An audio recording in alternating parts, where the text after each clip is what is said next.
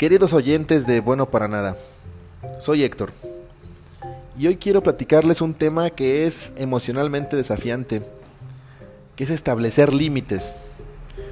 Lo hemos escuchado muchas veces, es más, lo hemos recomendado a nuestros amigos y familiares.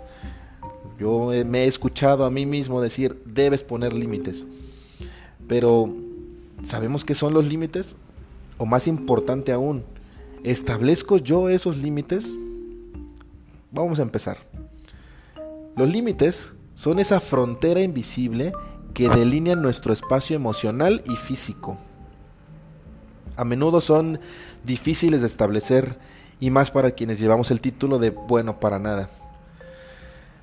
Pero como he descubierto en mi camino, aprender a establecer límites es un acto de amor propio y es un paso crucial hacia el autodescubrimiento.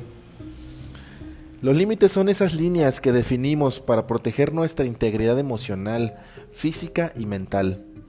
Son nuestras propias reglas personales que nos dicen qué comportamientos y acciones aceptamos o no de los demás. Y, importantísimo, de nosotros mismos. Establecer un límite va de la mano con el poder decir no. Y sí, es un poder. Para muchos de nosotros, no puede parecer un desafío insuperable. Se relaciona con el miedo al rechazo o a herir los sentimientos de los demás. Pero establecer límites implica aprender a decir que no, siempre y cuando sea necesario, por supuesto. No me siento cómodo con lo que está pasando. No me siento a gusto en donde estoy hoy en día. La falta de límites puede llevarnos a situaciones de estrés emocional y agotamiento. Esto permite que otros traspasen nuestras fronteras, dejándonos y malgastándonos, dejándonos vacíos. Es muy importante comprender que establecer límites no es egoísta, sino una forma de proteger nuestra propia salud emocional.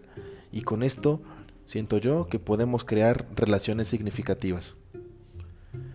A menudo olvidamos que también necesitamos límites con nosotros mismos. Esta es una lección que me costó años aprender y bien podría decir que llevo toda la vida aprendiéndola. Me daba cuenta de que me traicionaba permitiendo que mis pensamientos negativos me dominaran tengo que ser sincero y esto me sigue pasando. Pero con la ayuda de mi psicólogo he comenzado a establecer límites con mis propios pensamientos. Aprendí a decir no a la autodestrucción y a cuidar mi bienestar mental. Y creo que no se trata solo de decir no, sino de decir sí a nuestra propia a nuestra propia felicidad. Es un acto de amor propio que nos permite preservar nuestra energía para las personas y situaciones que realmente importan.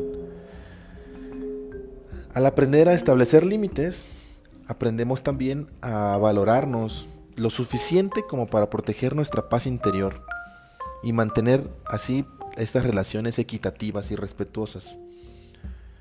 Pues en mi vida, como un bueno para nada, yo solía eh, siempre decir sí a todo y a todos incluso a expensas de mi propia felicidad y salud.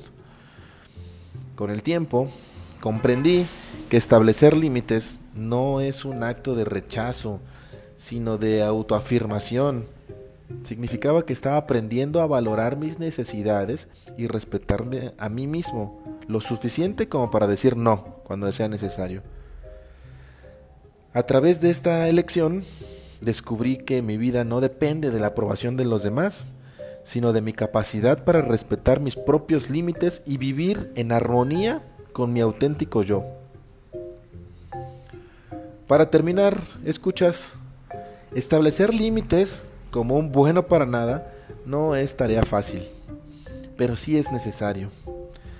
El aprender a decir no, no solo eh, protegemos nuestra esencia, sino que también creamos espacio para estas relaciones genuinas y significativas, las que valen la pena. Regularmente, si una persona se enoja, molesta, cuando establezco límites, es porque se veía beneficiada o beneficiado de todos los sí que dábamos. Así que, pues, sigamos rompiendo barreras, trazando límites firmes y diciendo no cuando sea necesario. Porque en ese no encontramos el sí más importante, que es el sí a nuestro propio bienestar.